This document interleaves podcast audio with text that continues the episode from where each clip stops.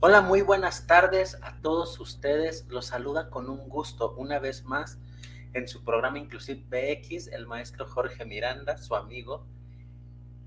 ¿Qué les parece el tema del día de hoy? Violencia. Algo muy fuerte, pero que vivimos todos los días. Cuando comencé a planificar este programa, el en el último programa del mes de febrero, yo les decía que tenía planificado ya, ya este tema y nunca me imaginé que esta semana previa a, este tema tuviera, tuviéramos, creo que un ejemplo muy grande dentro de un estadio de fútbol. Un lugar que se supone debería de ser de disfrute familiar, de diversión, de, placer familiar, y que resultó transformándose en una batalla campal. Entonces, me da, me da mucha tristeza el comenzar el programa del día de hoy, que tal pareciera que se acomodó, a pesar de tenerlo planeado, desde hace algunos, desde hace algunas semanas, algún, casi un mes, que fue, se acomodó para el tema de violencia, justamente para esta situación que estamos viviendo o que se vivió en, esta, en este estado de Querétaro. ¿Qué es la violencia?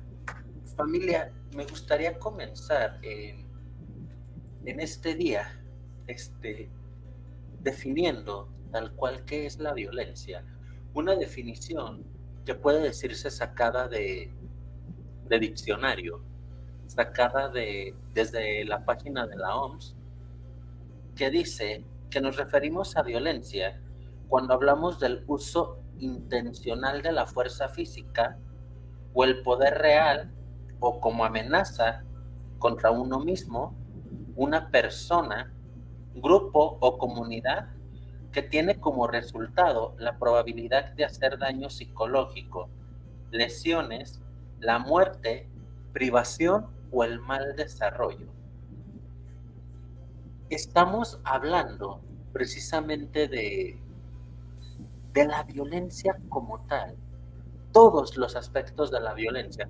Muchas veces creemos que solamente el golpe es la violencia, que solamente el insulto es la violencia, pero vemos que también está el daño psicológico, la privación o un mal desarrollo, lo cual nos indica que no solamente el daño físico o el daño verbal puede ser violencia.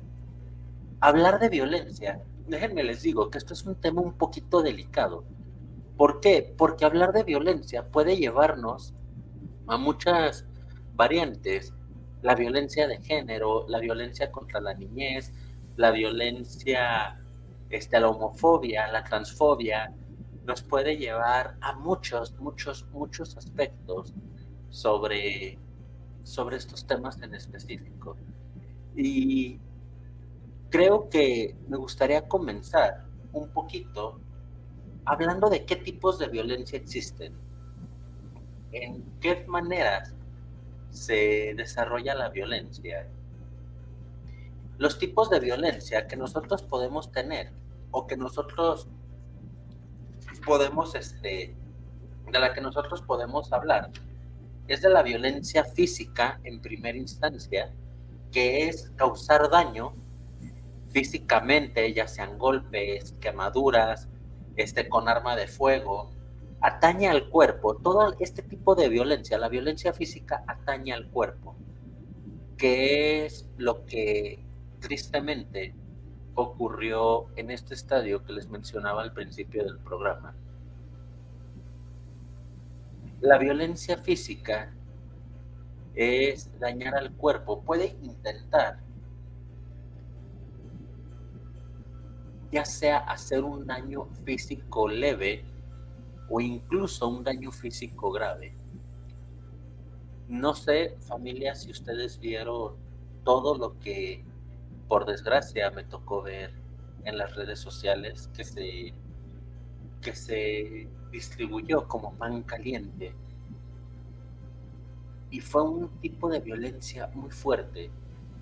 Les leo tal cual el significado de violencia física que dice, en ese sentido, la violencia física es la forma de violencia que atañe al cuerpo y a la fuerza física, el castigo corporal, capaz de ocasionar dolor o incluso la muerte, así como sentimientos traumáticos y de humillación. La violencia física ocurre cuando una persona transgrede el espacio corporal de la otra sin su consentimiento, ya sea sometiéndola a golpes, jalones o empujones, o bien encerrándola, provocándole lesiones físicas con algún tipo de objetos, sean letales o no, o forzándola a tener algún tipo de relaciones sexuales. Aquí, en la violencia física, encontramos todo el daño hacia el cuerpo, todo englobado. Y ahorita más adelantito, ahorita que hablar de las relaciones sexuales, ya hablaremos de la violencia sexual. Pero ahorita, en lo que entaña solamente a la violencia física, hablamos de esta masacre que hubo hace unos días. Hablamos de esto que vivimos todos los días. No sé si todas las personas que me ven, he tenido personitas que me saludan desde Estados Unidos, desde el otro lado del charco también me han saludado. No sé si allá vivan lo mismo, las personas de otro país, pero aquí en México creo que tenemos muy marcado esta parte de, de la violencia. Aquí en México nos damos cuenta, diario, diario, diario hay muertos, diario hay lesiones, diario hay mutilados, diario, diario lo vivimos, incluso en el hogar. ¿Te acuerdas cómo te regañaban de chiquito? ¿Te acuerdas de la chancla voladora? ¿Te acuerdas de los golpes, de los cinturonazos? Todo eso es violencia física. Todo eso lo vivíamos. Actualmente ya no mucho en, la, en tanto al castigo en las escuelas, pero pregúntale a tus abuelos, pregúntale a tus papás, la violencia que ellos vivían en las casas, en las escuelas. En las escuelas los castigaban hincados y con las manos así, con unos libros bien pesados arriba de cada mano. Y eso no era todo. Aparte de este castigo, era o muchas veces estar en el sol o muchas veces estar en la tierra y eso hacía daño. Eso te causaba daño físico poner los dedos así y que aquí en la parte de aquí te dieran el reglazo. Este, las reglas de madera, el metro que existía en esa época, todo eso que, que llegaban a hacer y todavía llegaban a casa y si ellos les decían a sus papás que esto les había ocurrido, ¿qué creen? También les hacía daño a ellos. Les volvían a pegar, los volvían a regañar, les volvían, volvían a ejercer la violencia contra ellos vámonos un poquito más externo. Este, en la sociedad, cuando hay bandas, grupos, este, pandillas que tienen que ir a golpear a otros, tienen que soportar palizas muchas veces por, por pertenecer a ese grupo y que llega a ocurrir. Entonces eran los métodos en que los aceptaban en sus pandillas soportar la violencia física. Imagínense todo esto, mi familia. Luego viene la violencia psicológica. Y la violencia psicológica, déjenme les digo, que va más allá del maltrato verbal. Me gustaría, se suponía que está en el orden en que los fui sacando en la, en la página de la OMS, pero me voy a adelantar un poquito. Antes de hablar de la violencia psicológica, quiero hablar de la violencia verbal. ¿Por qué me voy a adelantar? Para que entiendan la diferencia entre una y la otra. La violencia verbal dice que es el nombre que recibe la agresión a otra persona mediante lenguaje, es decir, profiriendo palabras soeces, obscenas o insultantes, o refiriéndose a la otra persona en términos denigrantes, dirigidos a disminuir su autoestima, a humillar o a exponerla ante terceros. Resulta a menudo difícil de determinar y de discernir de un simple conflicto entre dos personas, pero de hacerse recurrente puede devenir en maltrato verbal, especialmente en ámbitos de su pareja, familiares o de trabajo. La violencia verbal suele acompañar a la violencia psicológica y a la violencia física, pero bien puede darse sin que haya nunca contacto físico ni implicaciones emocionales entre las personas. Por ejemplo, es ejercida cuando dos desconocidos que se insultan desde sus automóviles respectivos luego de casi chocar el uno contra el otro. Imagínense esto. ¿Cuántas veces se las rayaron? ¿Cuántas veces recibieron una mentada? Eso es violencia verbal. ¿Cuántas veces te dijeron la palabra con P cuando estabas en la escuela? ¿Cuántas veces te dijeron burro? ¿Cuántas veces tu misma familia, tu misma, tus mismos amigos utilizaban estos insultos para referirse a ti? Entonces, la violencia verbal va para humillarte, va para lastimarte, va para hacerte sentir mal. Y bien lo decía, términos denigrantes, palabras oeces, obscenas o insultantes. Esto va directo a que tú te sientas mal. Va directo a lastimar. Esa es la violencia verbal. Con mi palabra te lastimo. ¿Ok? Ahora sí. Me regreso un poquito, ahora sí a la violencia psicológica, que dice que se comprende un conjunto de conductas o comportamientos destinados a ocasionar en otros algún tipo de sufrimiento emocional o psíquico, constituyendo actos de verdadera agresión psicológica. Estos actos intencionados o no reducen a la víctima, vulneran su autoestima o la someten a escarnio humillación u otras formas de sufrimiento no físico, es decir, sin llegar a lastimar el cuerpo de la víctima. De hacerse recurrente la violencia psicológica, puede devenir en el maltrato psicológico. Ahora, algo que aquí podemos hablar, esto puede ser activo o pasivo. La violencia activa, la violencia psicológica activa, es cuando una persona disminuye o agrede psicológicamente a otra. Cuando empiezan a decir este tipo de palabras de estás gordo, de cada vez estás más gordo, cada vez estás más flaco, ¿sabes qué es que te ves muy mal cuando estás despeinada? Es que, ¿sabes qué? Es que te salió un grano y te hace ver súper mal. Este tipo de comentarios es violencia psicológica y esa es la violencia psicológica activa. Entonces, imagínense que muchas veces, incluso en la casa, empiezan con los apodos. La gordita, el gordito, la flaquita, el flaquito, cuando a la persona no le gusta. Ojo, aquí hay una cosa importante. Cuando a la persona no le molesta y le agrada, no hay ningún problema. Pero cuando a la persona le molesta y te dice que le molesta, este, y lo sigues haciendo con tal de hacer sentir mal a la persona, de denigrarla, de insultarla, de hacerla sentir menos, entonces ya estamos hablando de un tipo de violencia psicológica. Y esto suele pasar muy a seguro, sobre todo aquí en México. Aquí en México que somos buenísimos para poner apodos, para hacer sentir mal a otra persona, para empezar incluso con el albur. Y ahora viene la tipo pasiva, que es retirarle la atención a otra persona, especialmente cuando requiere de ella, o la, o la somete a abandono emocional.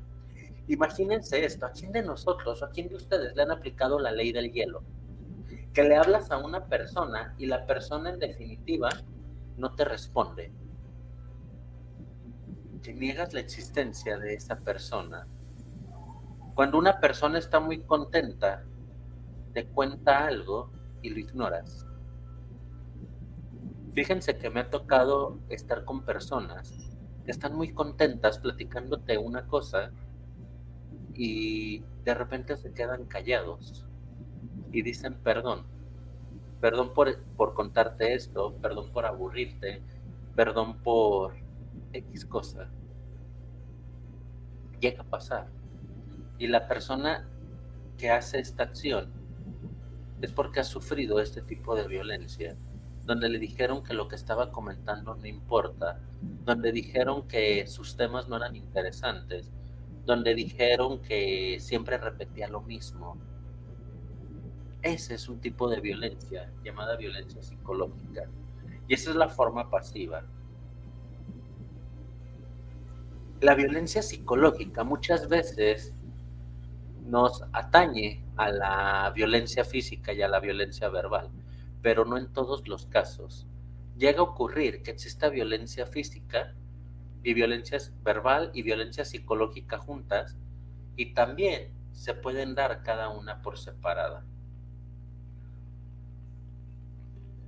En, en este otro tipo de violencia se va muy de la mano con la violencia física y vamos a entrar a lo que es la violencia sexual. Ahorita estoy solo dando términos generales porque quiero que cuando hable del tema tal cual, ustedes me entiendan a qué me estoy refiriendo.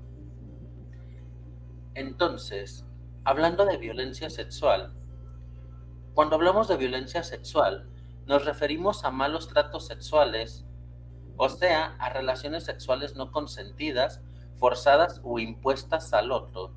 También se aplica a prácticas sexuales humillantes, de vejación o que, en ocasiones, o que ocasionen dolencias físicas o riesgo para la vida, incluso si se llevan a cabo entre adultos que consienten. Este tipo de acciones violentas pueden realizarse con el propio cuerpo o con objetos, pueden ocurrir dentro o fuera de una relación afectivo familiar y suelen ir acompañados de otras formas de maltrato, como el psicológico, el verbal y el emocional.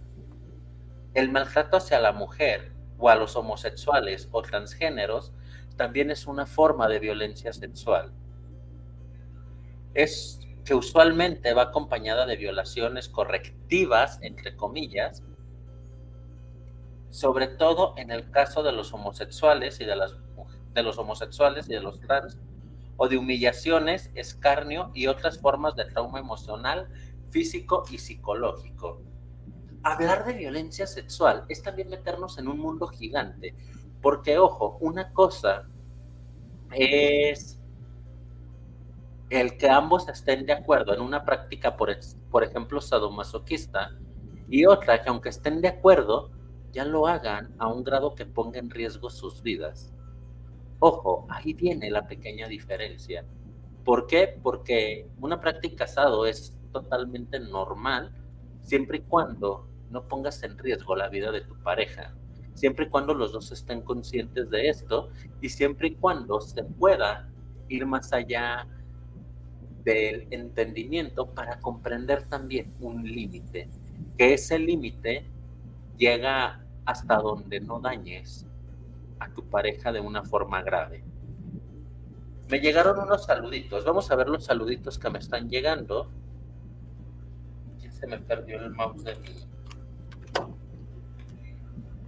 Ok. Buena tarde, maestro. Ah, primero, felicidades. Me da gusto que sigas esforzándote en lo que te gusta. Sigue así, te amo mucho, Mariste. Un saludote, mami hermosa, que me estás escuchando todos los días. Buena tarde, maestro Jorge. Había una maestra de nombre Mercedes. Ella con la aguja pinchaba las manos y el maestro Rutia aventaba el borrador y reglas en la primaria Femex número. Sí, de hecho es lo que estoy hablando. Fíjense que de verdad había maestros así. A mí también me tocó un maestro que nos aventaba el borrador con, cuando se enojaba, también en la misma primaria. Entonces, Sí, llega, llegaba a ocurrir. Todavía, imagínense, todavía cuando yo iba en la primaria llegaba a ocurrir.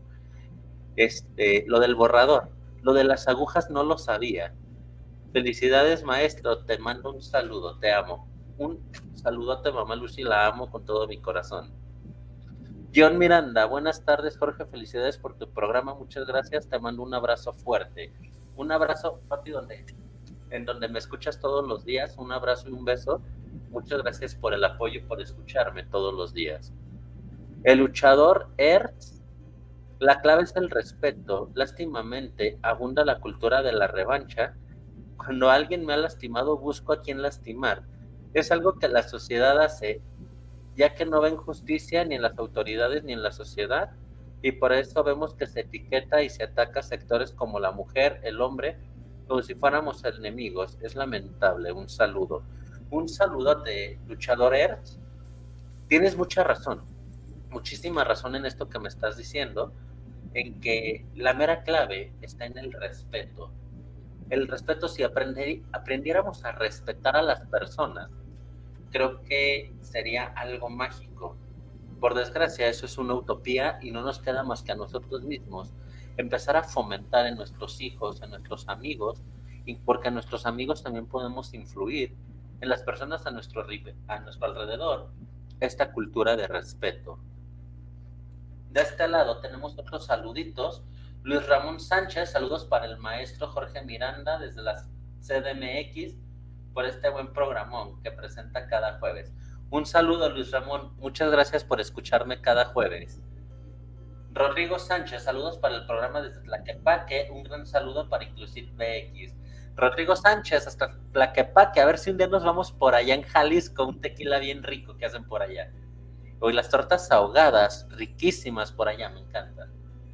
Ramón Gutiérrez, un saludo para el programa desde Zapopan, para este programa con Jorge Miranda, tenemos que ir a visitar a la Virgen de Zapopan también. Está un lugar súper hermoso. Mariana Guadalupe Rentería, muchísimas felicidades por todo lo que nos compartes. Tan grato y muy instructivo programa, te amo. Marianita, un saludote, mi niña hermosa. Fíjate que les voy a presumir, Mariana Guadalupe Rentería González mi mejor amiga de desde hace unos cuantos añitos para acá, me da un gustazo que me estés escuchando, porque me, me haces acordarme de todas nuestras locuras juntos y que esta parte del respeto siempre ha existido mucho entre nosotros, que a pesar de que a veces no compartimos ideas, siempre, siempre, siempre estamos apoyándonos y siempre con respeto. Te amo, muchas gracias por escucharme. Me acaba de dar un gustazo verte verte por aquí en mi programa. Ok, continuamos con este tema tan, tan genial, este tema que me, está, que me gusta bastante. Ya hablamos de la violencia física, de la violencia psicológica, de la violencia verbal y de la violencia sexual. Ahora vamos a un ámbito un poquito más allá de, de estas características y vamos a empezar a hablar tal cual de otros tipos de violencia Primero, me gustaría hablar de violencia infantil. ¿Qué es la violencia infantil? Los abusos y la desatención de que son objetos los menores de 18 años que causan o puedan causar un daño a la salud, desarrollo o dignidad, o poner en peligro su supervivencia el contexto de una relación de, en el contexto de una relación de responsabilidad, confianza o poder. La exposición a la violencia de pareja también se incluye a veces entre las formas de maltrato infantil. El maltrato infantil es una causa de sufrimiento para niños y familias y puede tener consecuencias a largo plazo. El maltrato causa estrés y se asocia a los trastornos de desarrollo cerebral temprano. En los casos extremos de estrés pueden alterar el desarrollo de los sistemas nerviosos e inmunitarios y los adultos que han sufrido maltrato en la infancia corren mayor riesgo de sufrir problemas de conducta físicos y mentales. Hablemos de, de violencia infantil. Primer tema que me gustaría tocar en cuanto a la violencia. La violencia infantil, déjenme les digo que existen muchos tipos, muchos, muchos tipos de violencia infantil. Los que ya mencioné antes, ya estos, este, los niños son los más susceptibles a sufrir violencia física por parte de los papás Porque, ojo, aquí en México y en la mayoría de los países latinoamericanos tenemos la, creencia de que los golpes son el, camino de la, de la educación. Eh, me gustaría recomendar un libro ahorita que se llama de, de Siegel, Daniel Siegel, Siegel, creo que se pronuncia, que se llama Disciplina sin lágrimas. Este libro está hermoso porque te enseña o va enseñando una manera de ir educando sin necesidad de golpear ni gritar, sin necesidad de aplicar ningún tipo de violencia. ¿Por qué? Los niños son los más susceptibles. Imagínense esto, imagínense que una persona que, te, que es el doble de grande y de pesada que tú, te golpea cada vez que cometes un error. Te golpea cuando te enojas, te golpea cuando se te olvida hacer algo, te golpea cuando ocurre alguna alguna mala suerte. ¿Te gustaría? Pues ¿qué crees? Eso mismo sienten tus hijos, eso mismo sienten esas personitas a las que tú estás golpeando cuando ellos están aprendiendo a modular su carácter a buscar, porque déjenme les digo que la, que la, que la forma en que muchas veces se comportan con los adultos es por medir estos límites que ellos están aprendiendo. Están aprendiendo a medir estos límites y por eso responden como responden los niños. Imagínate que tú, al estar aprendiendo esto, llegue una persona del doble de tu tamaño y del doble del peso a golpearte es exactamente lo que ellos sienten. A un niño no se le golpea, ni siquiera una nalgada a tiempo, ni siquiera un manazo, no se le grita. Tienes, se tiene su manera de trabajar, se tiene su manera de, de poder educar. Que ojo, también aquí hay una cosa. Para poder aplicar esto, tienes que primero aprender cómo educar. Un error que comete nuestro queridísimo gobierno es querer quitar toda la violencia por parte de los papás, quiere quitar toda la violencia hacia los niños, los golpes, las nalgadas, los castigos, etcétera, pero no enseña a los papás cómo educar adecuadamente. ¿Y cuál es el resultado? Si te quito todo esto, pero no te doy una manera adecuada de, de educar, estoy propiciando a que la violencia crezca, a que los límites se pierdan, estoy propiciando todo esto. Entonces sí, es verdad que al niño no se le pega ni por castigo, ni una nalgada a tiempo, ni tanta frase se inventaron. Este, pero hay que aprender. Primero que nada, como papás debemos de deconstruir todo lo que nos han enseñado durante generaciones y después volver a construir. Vamos a construir límites claros, vamos a construir una manera adecuada de ir educando muchas veces me han llegado personitas a terapia que por una u otra razón estamos quitando este método de golpear a los hijos, de gritar, estamos educando una nueva forma de educar y llegan a terapia muertos porque fallaron y le dieron la nalgada al niño, porque fallaron y le gritaron, porque fallaron e hicieron. Espérenme, Roma no se hizo en un día. Hay que ser conscientes de que las cosas no son tan fáciles como parecieran y que una construcción que tienes desde generaciones no la vamos a deconstruir y a volver a construir en un día. Pero también por eso, lo que hablábamos la, en la sesión anterior, en, la, en el programa anterior, también hay que aprender a decirle un perdón a tus hijos. También hay que aprender a pedir perdón y a perdonarnos a nosotros mismos es parte de esta deconstrucción. Vamos a eliminarla, pero vamos a eliminarla adecuadamente, ya sin lastimar ni a otros ni a nosotros mismos, y mucho menos a nuestros hijos. Aquí mismo, dentro de esto, dentro de lo que estamos hablando, ¿qué creen? Que hay un tipo de violencia, en la violencia infantil, en la cual el papá, pues a lo mejor no golpea, a lo mejor no grita, pero tampoco pone límites y esto que tampoco pone límites, que los deja comer lo que quieren, a la hora que quieren, vestirse como quieren, si quieren se bañan, si quieren no se bañan, este, que no cubren las necesidades básicas de, de un niño, esto se llama negligencia. Un niño que se enferma cada rato, un niño que se accidenta cada rato, un niño que vive muchas, este, muchos de estos accidentes, pero la negligencia no tiene la intención de dañar. De verdad, los papás son negligentes porque no saben, son ignorantes ante este tema o desconocen la manera adecuada.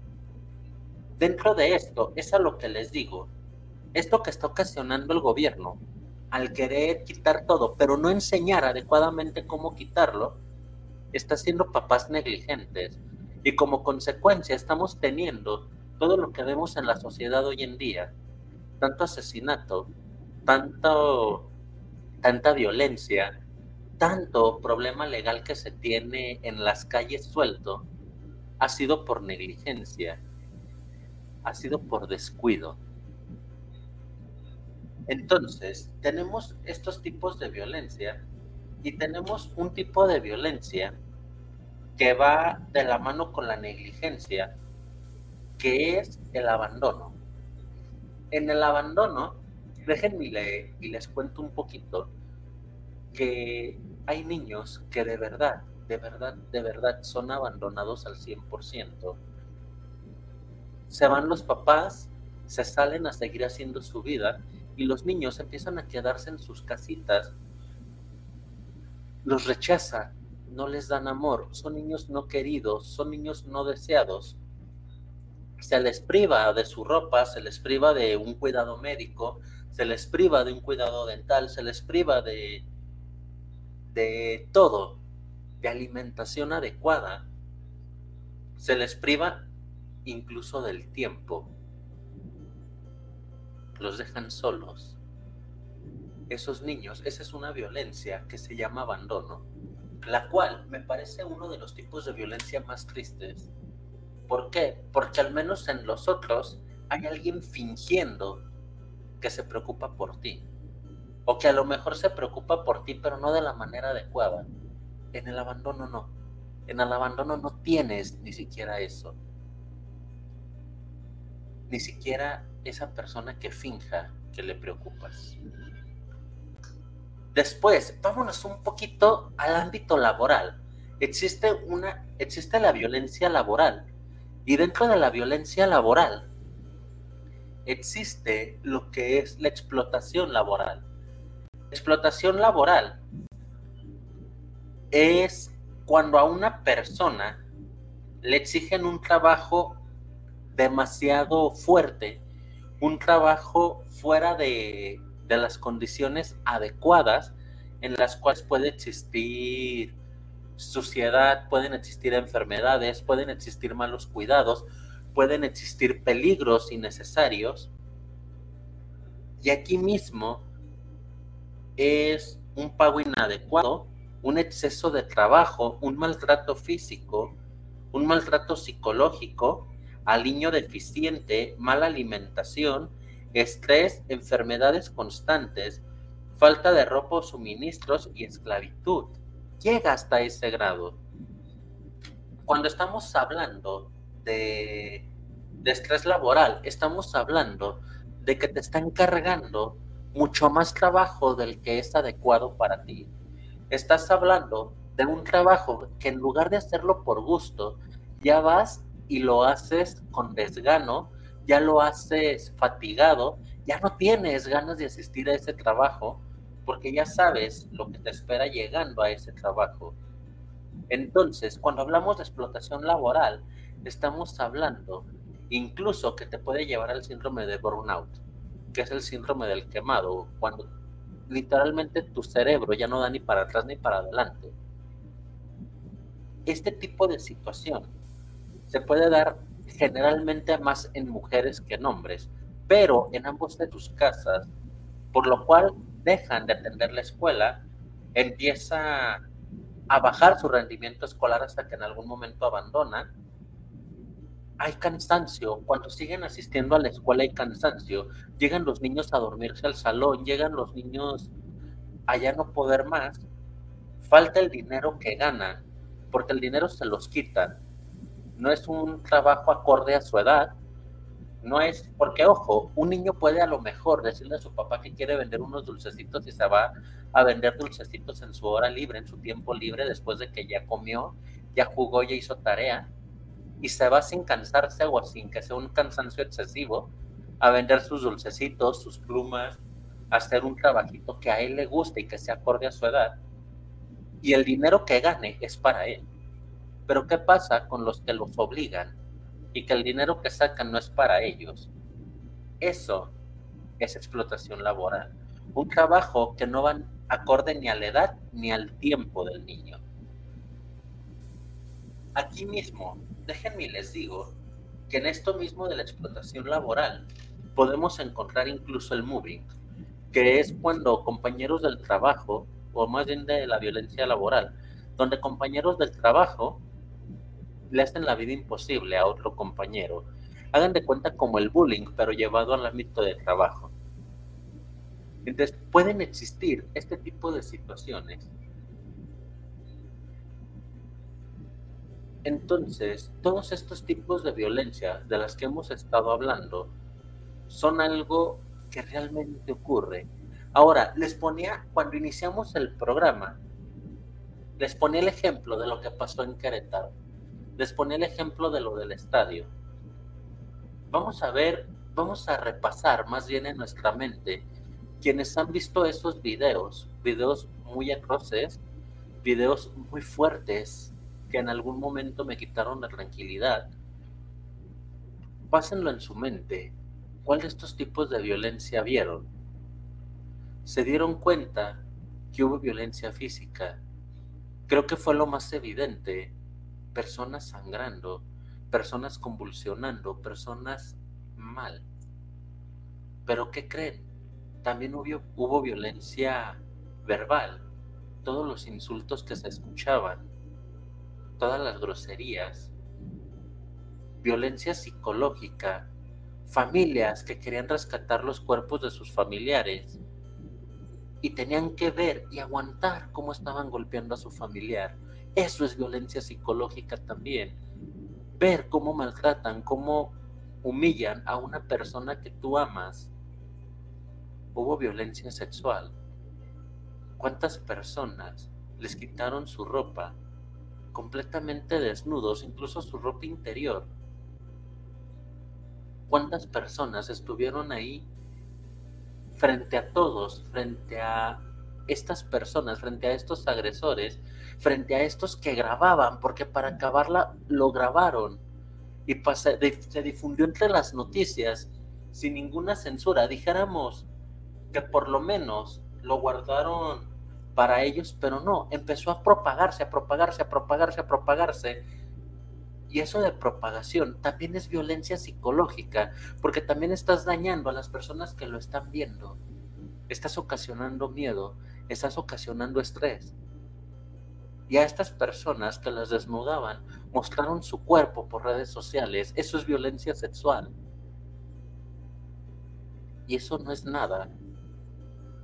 Hubo videos en donde están los niños quitándoles la playerita, quitándoles la ropita de su equipo para que no les hicieran, les hicieran daño. El mostrar este cuerpo de los niños es tanto violencia física como violencia sexual, como violencia psicológica. Hubo un video, no sé si hubo más, a mí solo me tocó ver uno, en donde un niño era agredido.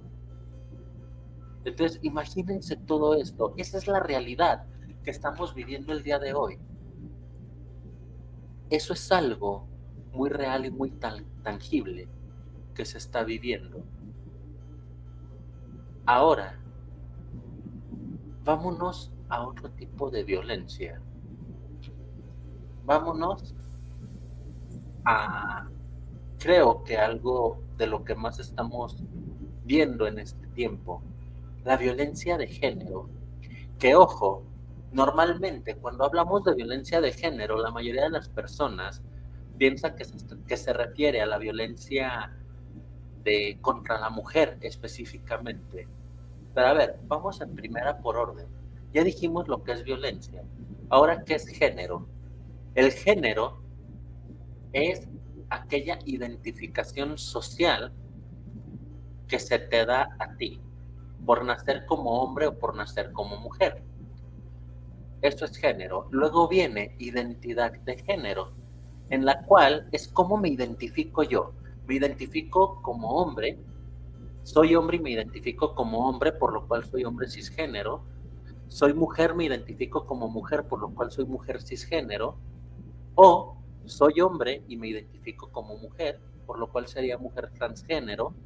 Soy hombre, me soy mujer, me identifico como hombre, por lo cual, ¿cuál sería hombre transgénero?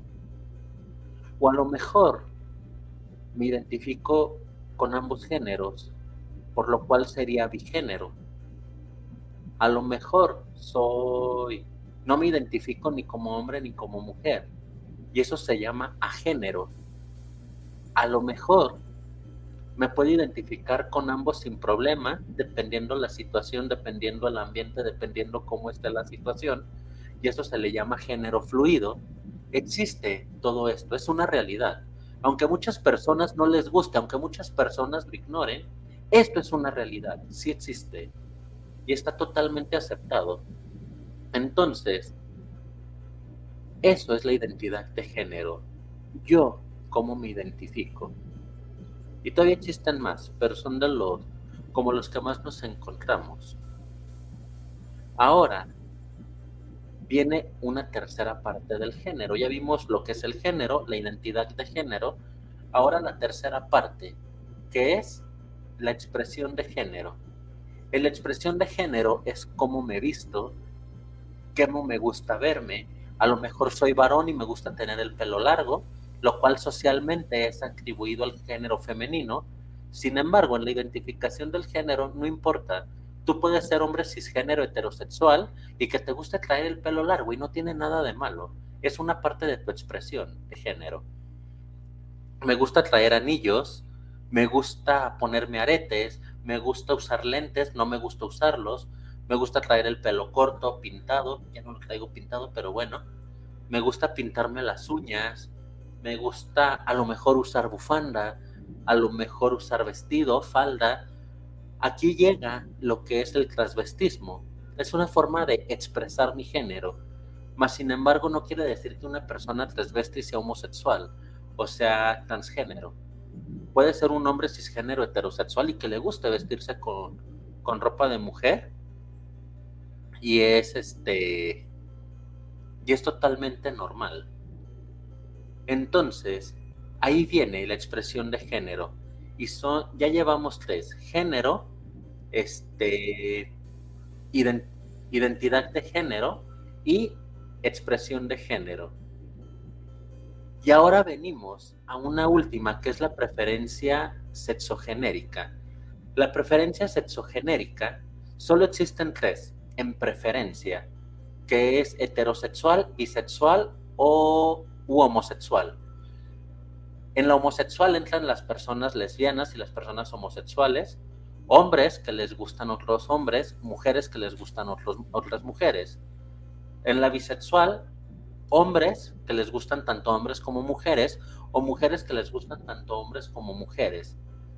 Y por último, el heterosexual, a mi hombre que me gusta una mujer, o a mi mujer que me gusta otro hombre.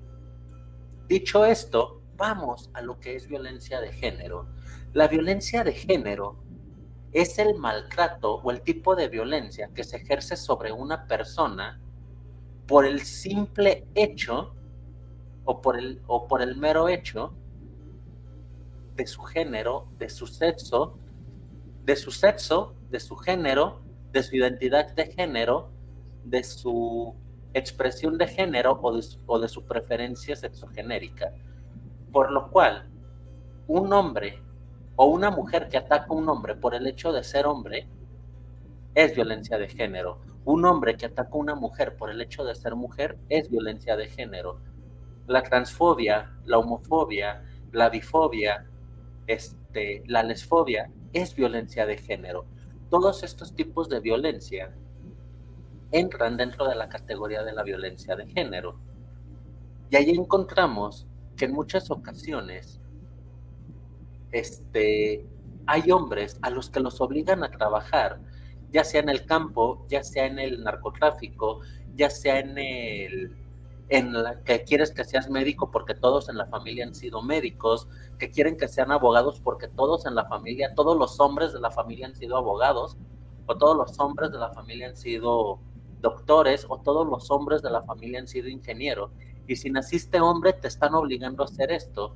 Ahí entra la violencia de género contra los hombres. Luego viene la violencia de género contra la mujer, y que por desgracia en nuestro país es la más fuerte. Las mujeres que son asesinadas por sus esposos, que son asesinadas que porque fueron infieles, que son asesinadas como en Ciudad Juárez simplemente por el hecho de ser mujer. ¿Cuántas mujeres existen en este, en este tipo de situaciones? Existen muchas situaciones así hablando de la, de la, ¿cómo se llama? De la violencia contra la mujer que es existente. Ahora, vámonos a la transfobia.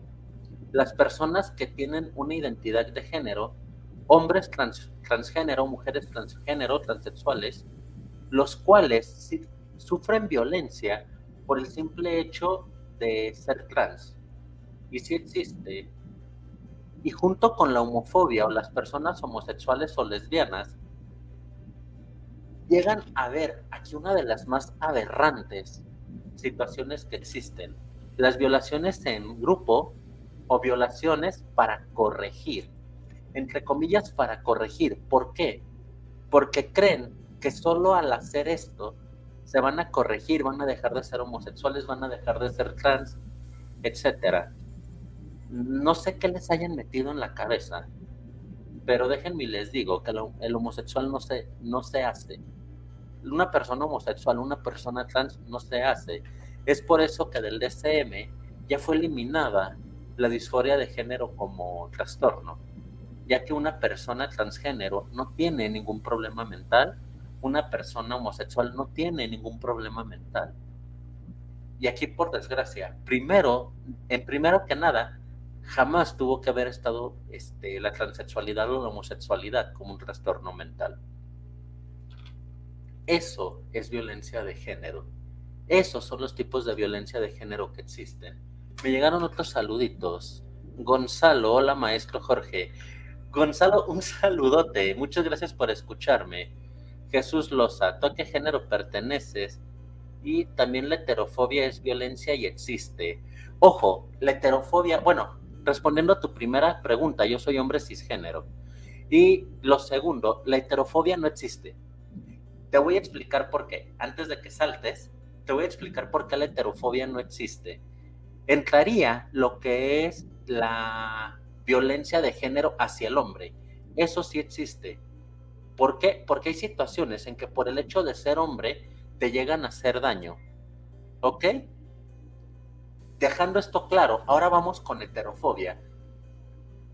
Te hago una pregunta así sencilla. No sé si seas heterosexual, homosexual, bisexual. Este, dejando punto y aparte por eso, tú mismo, si eres heterosexual, o las personas heterosexuales que me escuchan, o las personas que no son heterosexuales que me escuchan, voltean a ver a sus amigos heterosexuales, familia, etcétera. ¿Quién de ellos o quién de ustedes tuvo que salir del closet a decir, papá, mamá, soy heterosexual. A decirle, yo como hombre, mamá, es que discúlpame mucho, me gustan las mujeres. O yo como mujer, ¿sabes qué, papá? Es que discúlpame, pero me gustan los hombres. Ninguno de ustedes, ninguno de ustedes como heterosexuales tuvo que salir de en la calle teniendo este teniendo una ¿cómo se dice? Ninguno tuvo que salir a la calle por miedo, con miedo a que por ser heterosexual te hicieran daño.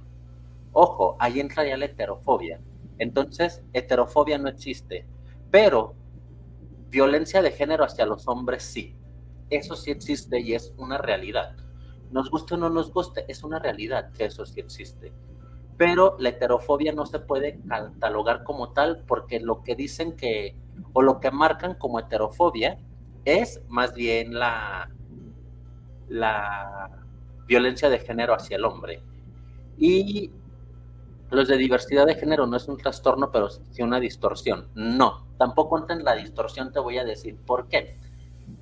En la distorsión, en la distorsión de género, o en la distorsión más bien del cuerpo, es verte diferente a lo que eres. Y ojo, una persona trans no se está viendo diferente, se identifica de diferente manera, lo cual es diferente. Y en la distorsión, en la distorsión es que vieras lo que no hay o que vieras algo que no existe. Ellos están viendo su cuerpo, ven su cuerpo y saben cómo es su cuerpo, mas no quiere decir que, lo vean distorsionado. En la distorsión más bien entrarían problemas como la anorexia, que por más delgados que estén se ven súper gordos, entrarían problemas como la bulimia, como la vigorexia, como este, ¿cuál otra? Como la obesidad, que por más gordos que se vean, se ven muy flacos, ahí sí entraría una distorsión. Pero en la transexualidad no. Entonces, pero esto, ¿qué creen? Y qué bueno que tocas el tema, porque estas ideas las tenemos por toda esta hetero, esta heteronorma que nos han enseñado desde niños. Y es algo que nos ha seguido toda, toda, toda la vida. Entonces, este, en toda la vida nos han enseñado esto de que la de que la transexualidad es que ellos distorsionan su cuerpo, pero este es un, un lenguaje heteronormado. Entonces, ojo con esto, porque si llega a ser peligroso, porque entonces en un futuro que lleguen personas trans lo siguen viendo como si tuvieran un trastorno o una dificultad mental, lo cual también es, también es un grado de violencia, no física, pero sí que los llega a, dañar. Entonces hay que dejar claro esto. Yo sé que durante muchos años se dijo lo contrario y que no vamos a cambiar todo lo que se dijo en una sola, en una sola, en un solo día, pero sí irlo modificando. Entonces son este tipo de, de situaciones, ojo, ojo, ojo, ahorita, y me encanta que, que, hayan, que se haya tocado el tema, que también las personas heteronormadas pueden ser homosexuales. Un homosexual, un transexual, un bisexual que ataca a una persona por el simple hecho de ser heterosexual, está ejerciendo violencia hacia el género de esa persona. Porque sí existen, y es verdad que existen las personas que, que son homosexuales, bisexuales, transexuales, etcétera, y que ven mal a otra persona por el hecho de ser heterosexual. Pero, como decía hace un momento, eso no es heterofobia, eso es violencia hacia el género específico de la persona. ¿Por qué? Porque si eres hombre cisgénero, heterosexual, y llega un hombre este, homo, cisgénero homosexual y te hace sentir mal o te, o te ataca por ser heterosexual, está atacando a tu género masculino, te está atacando a ti hombre masculino y te está atacando a ti persona heterosexual. Y también es violencia. Aquí en China se llama violencia. Entonces, ojo, y qué padre que tocaste ese tema, Jesús. Qué padre que lo, que lo mencionaste, pero este, aquí entraría eso. Y eso ahorita ya no me queda mucho tiempo, pero lo puedes checar. Existen los manuales diagnósticos, existe la página oficial de la OMS, existe la página oficial de la APA, que es la Asociación Americana de Psiquiatría y de Psicología, en las cuales puedes revisar estos temas donde precisamente se habla del por qué no es un trastorno, del por qué no es una distorsión, este, de la violencia de géneros, de la violencia, de todo el tipo de violencia que existe, dicho por, por la Asociación de Psiquiatras, de Psicólogos y dicho por la Organización Mundial de la Salud, pero es un tema muy, muy largo. Creo que en algún momento lo voy a retomar, de ser posible para el próximo mes. Creo que voy a retomar este tema. Se me hace muy, muy, muy interesante y muy padre, porque así se puede hacer como una interacción mucho más grande. Entonces, muchas gracias por comentar y de verdad muchas gracias por tocar el tema. Ojalá, ojalá, ojalá el día que toque este tema en un video específico para este tema, este, puedas estar y aventar todo eso, que estaría genial irlo respondiendo e ir diciendo el por qué, ir diciendo toda esta parte, porque creo que de eso se trata este programa. Inclusive X va, va precisamente a ir derrumbando todo este tipo de, de creencias que en muchas ocasiones, como las que tú mencionaste, como la heterofobia, este, tienen su nombre real. Como tal, heterofobia no existe, pero sí existe lo que me estás mencionando, sí existe lo que me estás diciendo y su nombre es este. Entonces, estaría padrísimo ir dándole su nombre, porque acuérdense que una ley mundial, lo que no se nombra no existe. Entonces, es irlo nombrando, irle dando su nombre adecuado, irle dando su, su, ¿cómo se llama? Su terminación específica. ¿Para qué? Para darle tal cual el conocimiento, para darle la difusión adecuada y darle su, su forma o su modo adecuado de, de discusión. Entonces, mi familia bonita, hermosa, preciosa, se me acabó el tiempo. Muchas gracias por haberme acompañado. Muchas gracias por estar en este programa, por estar en este programa que me encanta y que me gusta mucho hacer y que lo hago con mucho cariño para todos ustedes. Los saludo maestro en terapia infantil Jorge Miranda. Este, creo que en el programa que haga esto ya me voy a presentar con el con los diplomados que tengo sobre parejas, sobre sexualidad, que están muy perdísimos también. Este, pero eso es para otro tema.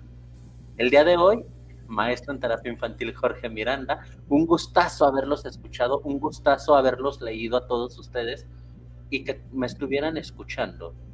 Los adoro con todo mi corazón. Les quiero dar las gracias a Radio y Televisión Budocán Veracruz por mantenerme este, en vivo por mantener mi programa transmitiéndose a Guanatos FM Líder Mundial, que nos vemos por las páginas de Facebook, tanto de Budocán Veracruz como de Guanatos FM, y que nos pueden escuchar en YouTube, eh, en el grupo Guanatos FM Network, en el grupo Guanatos, en Guanatos FM Network, en OFS, en YouTube, en Facebook, en SEAPAM, en Spotify, escuchar la programación Guanatos FM Network y en radio internet www.guanatosfm.net. Un gustazo haberlos saludado y espero volverlos a encontrar por acá. Muchas gracias y que tengan una excelente tarde, un excelente jueves y nos vemos próximamente. Hasta la, hasta la próxima.